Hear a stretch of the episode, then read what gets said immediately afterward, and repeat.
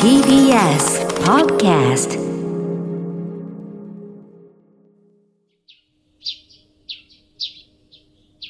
桂宮治。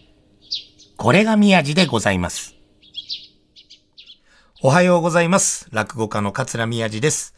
えー、桂宮治、これが宮治でございます。本日もよろしくお願いいたします。ということで、またこの TBS のブースの中には、えー、45歳の桂宮治と、目の前に謎の男 K さん、えー、50代、えーおっさん二人で日曜から、朝からお送りさせていただいておりますが、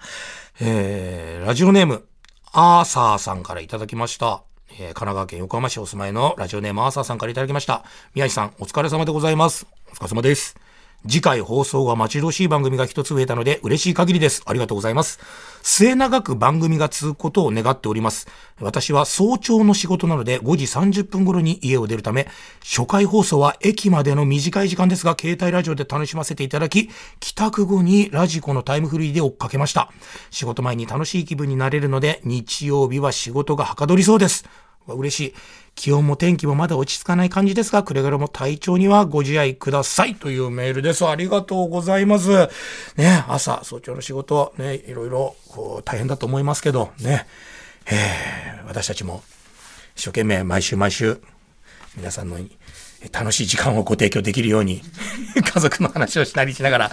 仕事の話をしたりしながら、えー頑張っていきますので、えーこれからも、えー飽きずに聞いてくれればと思います。いやいやいや。先週はね、え命がけのタクシードライブの話をしたんですけど、でもそう、それでなんかあの、運の量の話、いいことがあると悪いことがあったり、運の量ってのは決まってんじゃないかみたいな話をしたら、スタッフさんたちも意外と、あ、それわかります、みたいな。あと、結構有名なね、著名人の方々でもそういうのすごい気にされてる方が多いみたいな話をされてるんですけど、僕なんかね、でも本当最近ね、いや、本当に皆さんからね、いいことばっかりで、みたいな。いやいや、それは楽しいこと、いいことたくさんあるんですけど、その分、もうなんか、コマイッチングマチコ先生みたいなことがいっぱいあって、これ、あの、し笑点の番組とかでもね、なんか、オープニングの挨拶とかで言った実話なんですけど、本当に、それはこの新橋で飯田橋歩いてたら、普通にあの、小学生の子たちが来て、男の子たちが何人かで、ほんと後ろから、おい商店商店座布団欲しいだろ？って言われて、もうやだよ。俺、商店じゃないし。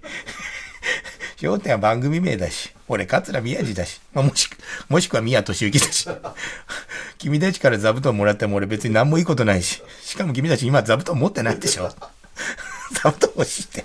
あれは別に座布団を取るのが本当の目的ではなくて、座布団取ったり取られたり、ね、面白い答え言ったり、そういうことで、テレビの前にいる、お茶の間で見ている人たちがね、ほっこりしてくれればいいやっていう、そのために必要な材料だってね。座布団10枚を取ったら人生勝ちとかそういうことじゃない。ね、笑いが取ってほっこりしてくれれば見てる人が、だかでもちょっともう聞こえてるけど、別に真横で言われたわけじゃないから、もう悪いけど、仕方して歩いてたんですよ。だって、ねえねえ、宮治さん、宮治さん、あ、商店見てます。あ、本当ありがとうって言うよ。先着であげたりとかさ、今最近ね、小学生から結構、ファンレター、事務局に届いたりとか、あと知り合い伝えてもらったり結構来るから、まあ、できる部分はね、なんかこう、お返ししたりとか、先着で送ったりとか、まあ、できることはね、全員には無理だけど、やったりとかして、やっぱそれは大事なことだと思っているので、やるんですけど、さすがに遠くからね、おい、商店、座布団欲しいだろって、それはほらもう、もういじってるだけでしょ。そこにさ、よ、ありがとうとかさすがに俺も言えないなと思って。ちょっと聞こえないふりをしてたんです。聞こえないふりをしてたらまた、おい商店っていうか、でもちょっともう嫌だと思って、ちょっと小走りじゃないけど、ちょっと早歩きになって、もう改札入っちゃおうと思ったら、後ろから、小学生のその友達がね、おい、ちょっと待ってあれ違うよあれ商店じゃないよ暴れる君だよっつったんですよ。もっと違うし、全然似てないし。いや、本当にあの人間、運の量は決まってますから、こういうことで、やっぱなんかね、いろいろこう調節をね、していて。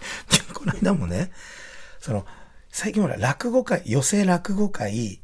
ね、ホール落語、そしてその間に収録が入ったりとか、そのなんか、ポンポンポンっていうなんか、パズルみたいに。で、一個このパズルがポコッと開くと、あの、しゅ、えー朝の学校公演からなんか夕方夜の収録まで時間が空いたりとか。で、家に帰るまでの時間じゃないけど、なんか街で時間潰すには長いな、みたいなのが結構あって。でも最近はもう仕方がないからというかもう、喫茶店に行く回数が今までよりめちゃくちゃ増えて、だ本当ひどい時になると1日3軒はしごしたりとか、なんか1店舗にね、1軒にそう長くいるのも失礼じゃないですか。ね、いくらおかわりするとはいえ。でも3軒もあるとあれですね、お腹、下しますね、あれね。あったかいの冷たいのここに飲んでてもん。俺、放送局のトイレに閉じこもったことあるもんな。いや。で、この間、落語会が終わって、夜、あの、汐留の収録があって、時間がかなりあったんで、新橋の駅の近くの、とある喫茶店に入って、まあ、チェーン店、結構、どっちかちょっとお値段高めのチェーン店。まあ、そっちの方が席がゆったりしていて、なんかちょっとお時間ゆっくりできるかなって、精神的に落ち着けるかな、みたいなので、名前だけ見た、ここよく見るとこだし、よく、こう、新聞社の方とかの打ち合わせで使ったりするお店の名前と一緒だから、ただ言っときますけど、えールノワールではないです、今から行くところ。ルノワールさんのために言っときますけど。ルノワールじゃないです。で、近くにルノワールあったんだけど、ちょっと、ルノワール最近多かったから、あ、じゃあここいいやと思って、入ったんですよ。そしたらやっぱね、あのね、ちょっと週末だったんで、の夕方ぐらいだったんで、すごい混んでたんですよ。なんかいろんな家族連れも、家族連れっていうか、まあいるし、カップルもいるし、ね、あの、まあ、週末お仕事されてるサラリーマンの方もいるし、結構混んでて。で、なんか店員さんも忙しそうだったんです。で、ホールやってるのがね、二人ぐらいしか、パッと見た目は二人ぐらいしかいなくて、男性の方と女性の方。で、まあ20代後半、30代前半ぐらいの女性の方が僕のとこに来てくれて、何人ですか？って言われて。何人ですかっていう聞き方もすごいなと思ったんですけど、まあ別にそんなんでね、イライラしないですよ。そう、あ、一人ですって言ったら、まあちょっとラジオじゃ伝わりづらいんですけど、何にも言わずに、なんか、こう向向こうの方を手出して、顎で、向こうみたいな感じ。だから何にも言わずに、あみたいな感じだった。で、確かにそこに一個席が空いてたんですよ。ああ、まあいいやと思って。で、そこって、想像してたよりめちゃくちゃ席も狭いんですよ。で、一人やっと僕の、僕の席の横にこう、なんかついたてみたいのがあって、でそこに私が座ると、もうすぐ横にもうまたテーブルがあって、そこにもうカップルがいて、うわーって人がいて、もうその通、席と席の間を通るのもこう、横にならないと通れないぐらいで。でもまあそれは。で、カバン置いて、こう、救急の狭い席だけ、あ、まあ、一杯飲んで、うん。まあ、20分ぐらいでこう、もう出ようかなと思って、って言って。で、メニュー見てて。で、僕、最近なんかアイスカフェオレが好きで、今日もね、あの、TBS プロデューサーさんに、あの、TBS の下にある喫茶店で300円台のアイスカフェオレおごってもらったんですけど、アイスカフェオレね、頼もうかなと思ったんだけど、すごい混んでたのもあるし、店員さんも忙しかったんだろうけど、全然あの、来てくれないんですよ。で、なんか、なんかもし自分だって、商店の桂宮治さんだって、なんかもし誰かが分かっていた時に、なんかあんまりこうギャーギャーギャーギャーこう声出して呼ぶっていうのもちょっとなんか恥ずかしいし、まあちょっと静かに、まあそのうち気がついてくれんだろうなと思ったけど、まあなかなか気がついてくれないというよりも、近くにすら来てくれなくて、え、俺もどうしようかなと思って。で、で、なんか目の前をその女性の方がその僕を首で何も言わずに、うんってやった人が通ろうとしたから、こうやってやったんだけど、もうこっち見ないんですよ。もう忙しいのもあるだろうし、もうほんと満席だったから、もう忙しいのわかる。で、また僕のとこ、で、この時点で僕ちゃんと時計見てたんですけど、10分ぐらいかかったんですよ。マジで。ちょっとその時点でね、あの、温厚な宮治君も、少しだけちょっと、ちょっと、ちょっと、ちょっと、1、2イライラ入ってて、ちょっと、うーんと思ってね、俺このまま、ここで人生終わるのかなと。そんなことはないけど。そうさ、どうしようかなと思って。でも目の前もう一回通ってくれた時に、もう、ちゃんとね、もう手だけとか目くばすだけじゃなくて、すいませんって言ったんです。すいませんって言ったら、一瞬目がパッてあったのに、行こうとしたんですよ。だそれはちょっとあれだから、すいませんって言ったんですよ。そしたら、あの、もうちょっとラジオだと伝わんないから、もう K さんだけ見てもらいたいんですけど、この顔、みたい。マジですよ。俺、ほえーと思って。ええー、うわ、だって俺、すいませんって言っただけなのに、と思って。いや、え、そんな悪いことしてないですよね、ケイさん俺。俺本当に、ただただ俺泣きたくなってくるけど、ただただ喫茶店入って、すいません、一人ですって言って、首と手でうんってやられて、狭い席座らされて、10分間待たされて、ね、しかも目あったらに向こう行かれて、もう一回のチャレンジで小さい声ですいませんって言って、それをさらにこう目があったらに向こう行こうとしたから大きい声ですいませんって引き止めたら、みたいな。マジかと思った。マジかと思ったけど、宮地君は怒らない。宮地君は怒らない。だって、彼女にもいろんな人生があって、その日何か嫌なことがあったかもしれないと、お互いにね、お互いにこう、そうだねって、アンガーマネジメントですか。僕も、こう、そう、大丈夫。こんなんじゃ怒らない。大丈夫。そんな、そんな。お互い楽しく行こう。って。ね。で、メニュー開いて、で、あの、すいません。アイスカフェより一つってね、一回ですよ。アイスカフェより一つって言ったら、何も言わずにメニューだけ取っていなくなったんですよ。いや、これも作ってないよ。本当なんですよ。どうしようと思って。俺なんだろう。え俺前世で付き合って俺がひどい振り方したのかなとか。もうそこまで考えますよ。もう俺なんか悪いことしたのかなと思って。彼女にとって俺は一体何なんだろうな。それか、あの、もう彼女は、あの、生まれてからずっと、あの、焦点が嫌いか。そんなわけない。そんなわけない。何か、もう何か俺に理由があるんじゃないかと思って、必死に考えるんです。何があったと。どうしたと。でももう待とう。もうとにかく俺でもアイスカフェを飲んで、また心を落ち着かせようと。待ってた。待ってと暮らせと来ないよ。アイスカフェオレく僕が頼んだ。でね、もうちょっと心の中で決めたの。だって時計見たら、もう僕着席してから20分近く経つんですよ、もうこの時点で。もうちょっとこれは、なんか、僕もちょっとちっちゃいとこあるなと思うんですけど、ただ、ほら、すごくね、あ、すいません、こちらで1名様、あ、こちらで、とか、あ、アイスカフェレですね、かしこまりました、とか、まあ、はい、アイスカフェレですね、の一言でもあったりとかすれば、僕も別にいいんだけど、その全部なしで、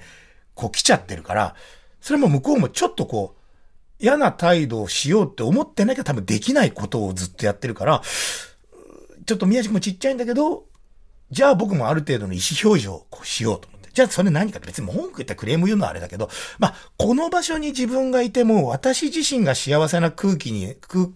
く、気持ちになれないから、この席に座ってアイスカフェを飲んでいても、自分にとってマイナスだと思うので、そっちのことばっか考えちゃうから、すぐに近くに何軒も喫茶店あるから、移動して、そっちでゆっくりすればいいから、今来てない時点で立つことはできないけど、もしそのものが来た時に、そのま、いなくなったら、そのまま僕は伝票も取って、お金を払って帰ろうと思って。ちっちゃいけど。ちっちゃいけど。これはセーフ、アウト。セーフ、大丈夫ね。で、ちっちゃいけど、もう行こうと思って。で、来ました。アイスカフェオレが来ました。と思ってみたら、アイスコーヒーなんですよ。もう注文すらちゃんと通ってないじゃん。注文すらちゃんと通ってないじゃん。でも宮地君は怒らない。伝票持って、アイスカフェオレが入っててアイスコーヒー来ちゃってたら、別に彼女が悪いわけじゃないと。パッと見たと。アイスコーヒーって書いてあるんですね。だからもう完全に。もうさ、もうさ、もういいよ。大丈夫。俺が笑顔で帰ればいいと。もうね。で、その子はもうトントンと置いて、伝票だけ置いて何も言わな、何も言わずにいなくなりました。はい。次の店に行って、楽しい気分になろうと思って。伝票を持って、いつも持ってるね、カバンを持って、で、いつも、あの、スーツケースね、カラカラを引いて中に着物入れてるから、そのスーツケースの上に僕のカバンをドンって置いて、右手でスーツケースを引っ張りながら、伝票を持って、えー、お会計のとこまで歩き出したんですよ。カラカラカラってやったら、その女の子が店の中ぐるっと回って、なんかこう戻ってきてたんですよね。僕の席の近くに。そ、もうね、その子もなんか、ちゃんと周りを見てなかったか知らないけど、僕が歩き出した瞬間に、そのスーツケースにつまずいて、派手に店内で転びやがったんですよ。マジかっつって。もう地獄だよと思って。なんかわかんないけど、俺が、俺が足引っ掛けて転ばしたんじゃ、じゃないのに、なんかそんな風に思う人もいるかもしれないと思って、ガガラシャガシャって、マジかつって、もうすぐに、それよりも本当に転んじゃってるから、ちょ、大丈夫大丈夫大丈夫っつって、ど、ど、ど、ど、どうしたの？大丈夫？っつって、もう俺、もうなんだっつって。したらなんか向こうも何にも言わないの。みたいな、いやいや、じゃ大丈夫ですとか言って、言って、言ってと思いながら、もう大丈夫、大丈夫かはい？はい、うん、そうか、ね、あの、はい、すいません。って言って、もうそのまま、会見とかまで行ったら、その子が会見に来てくれて、で、もうお互いにいくらとも言われないし、いくらとも言わず、数字だけ見て、お金払って、領収書もらって帰るっていうもう地獄の事件。どうすか、これ？一言も喋んなかった、最後の最後まで。転んだ瞬間痛いとも言わなかった。あの、銀の盆だけが、カンガラカッシャンシャンシャンシャンシャンつって、すごいですよ。派手な演奏家みたいになってたの、なんか。カンガラカッシャンシャンシャンシャンもう満席の客が全部僕を見てて。ずっと家わかんないもう顔こうやって隠しても。キャバクラの入り口じゃないです。写真を目、写真で目を隠してる人みたいな感じ。いや、もう本当に、でもなんか、なんだろう。でもそんなことはね、よく、よくあるんですよ。だから、よし、また一つ、こういうことあったから、またいいことあるだろうと思いながら。ね。あ、メールだ。えー、ラジオネーム、長野の白熊炭からいただきました。白熊炭さん、ありがとうございます。師匠、おはようございます。なんか師匠って言われると難がゆいですね。皆さん、あの、僕のこと師匠って呼ばなくていいですよ。宮地とか宮地さんとかね、おい、商店だけ言わないでください。師匠、おはようございます。初めてメールします。嬉しい。え先日の放送で、えー、東京ラブストーリーのお話、年齢的にど真ん中ので、えー、前々回ぐらいですかね、これ言ったの。え東京という土地に、えー、抱いていた憧れなど、いろいろ思い出して、朝から泣いてしまいました。へえ、ありがとうございます。放送当時、小学校高学年だった私。クラスのほぼ全員がドラマを見ていて、火曜日の朝の話題は、昨日の完治見たが始まりでした。すごい。師匠がおっしゃっていましたが、私も、初代東京ラブストーリーは、自分の子供たち、今、過去中学生と幼稚園とは一緒に見ることはできません。一人でこっそり視聴します。かっこ笑い。ということで、長野のシルクバタンさんありがとうございます。いや、でも俺さ、さすがに俺やっぱ、ほんとそうそう。だから自分の子供たちとこれ見られないっていう話。ただ、自分が、あのー、保育園とか小学生とか、まあ、幼稚園小学生をね、経験してきて、その時の感情多少覚えてるのに、自分の子供たちってまだ子供だって勝手に思っちゃってるんですよね。今の子の方が混ぜてるくせに。僕でもこの、えー、白熊炭さん、長野の白熊炭さんのメール見て思い出したのが、普通に、僕保育園だったんですよ。うちの子供たち幼稚園なんだ。神さん仕事してないから。僕、うちはね、両親忙しかったんで保育園だったんですけど、保育園って、その、やっぱね、預かってる保育されてる期間がね、お仕事されてる長いから、お昼寝時間があって、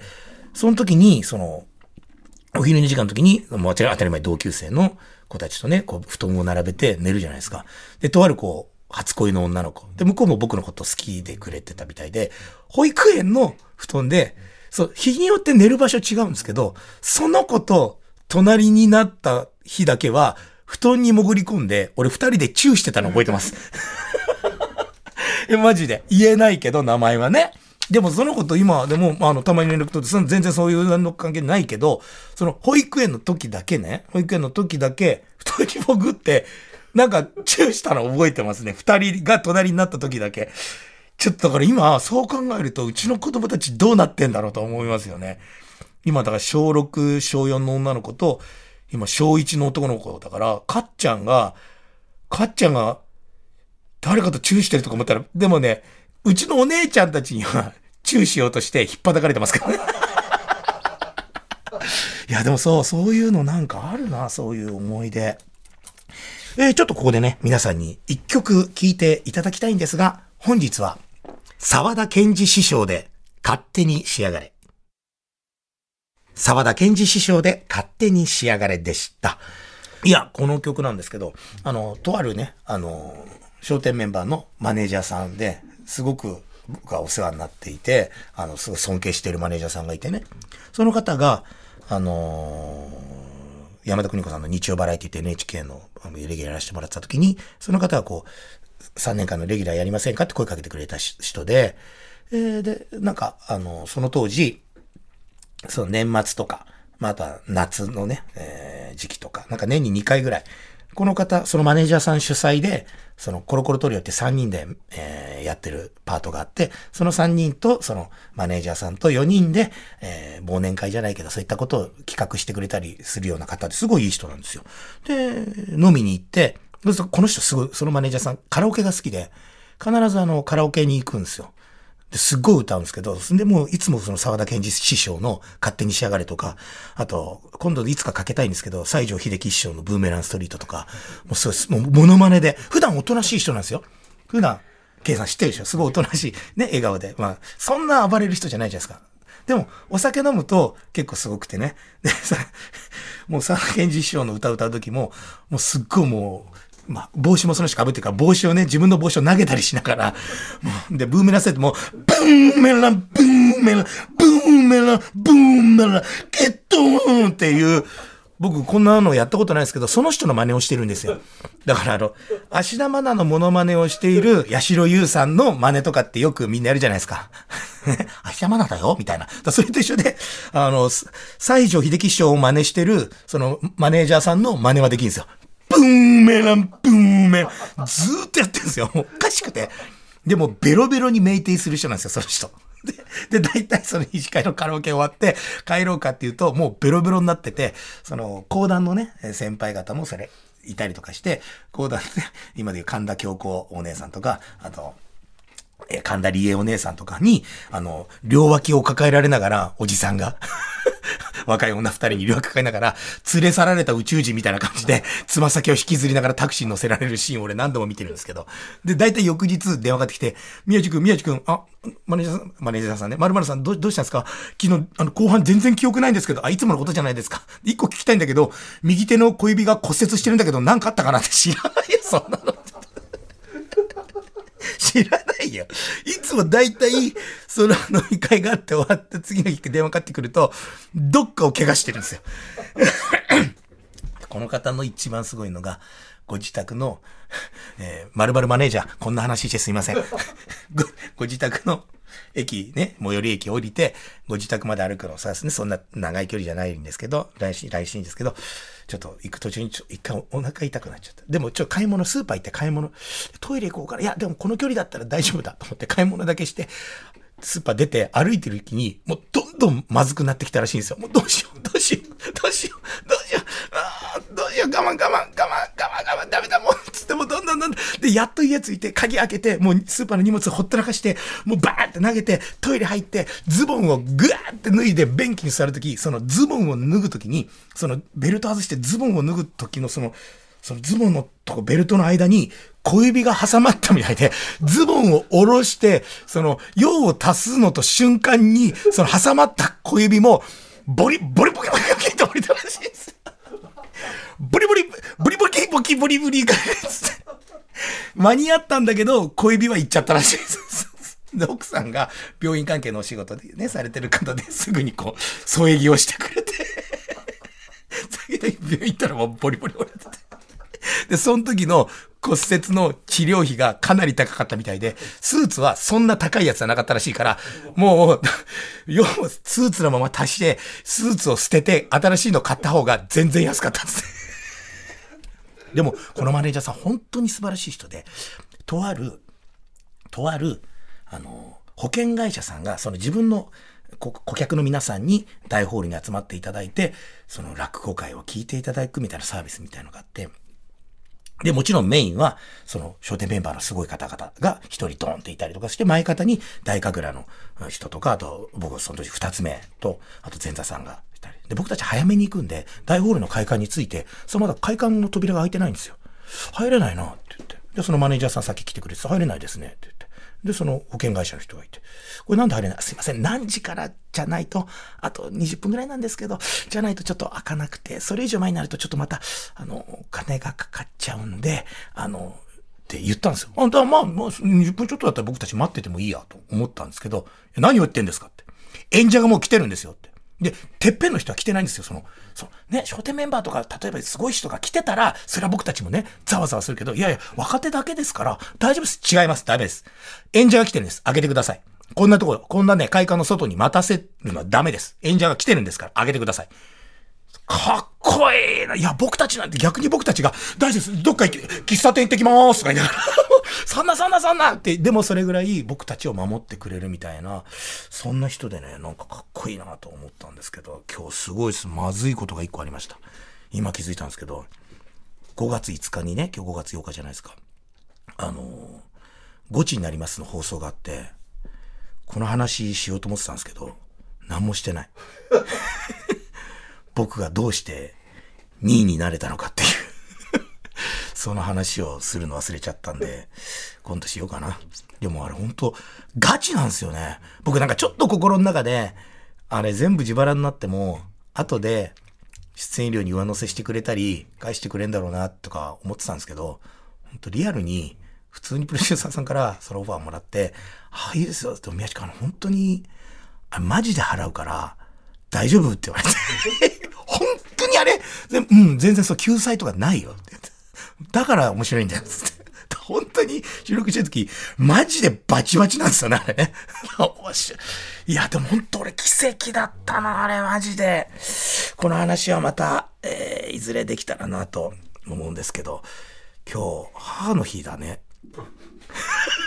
母の日の話もすんの忘れたな。子供たちがお母さんに100円ショップでっていういい話があったんだけど、来週ぐらいにしようかな。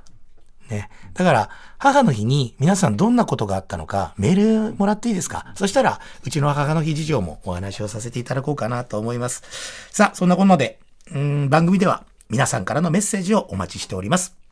アドレスは、みやじ905、アットマーク tbs.co.jp、えー miyaji905、アットマーク tbs.co.jp、番組のホームページからもメッセージを送ることができます。また、過去の放送はすべて、ポッドキャストで聞くことができます。えー、ツイッターのハッシュタグは、これ、みやじです。これがひらがなで、みやじが漢字、おみやのみやに、三髄の代、政治の字で収める、これみやじでございます。えー番組のアカウント、ね、えー、ツイッターのアカウントもありますので、ぜひぜひ皆さん、フォローをお願いします。それではまた来週、お会いしましょう。素敵な母の日をお過ごしください。桂宮治でした。夕方は商店。ベビーのいる生活迷える子育て応援ポッドキャストは育児中のパパママが集まる匿名座談会。夜中になるとすごいな何かわからない孤独感に襲われると言いますか、うんうん。どこにも頼れない感じがして。毎週月曜配信です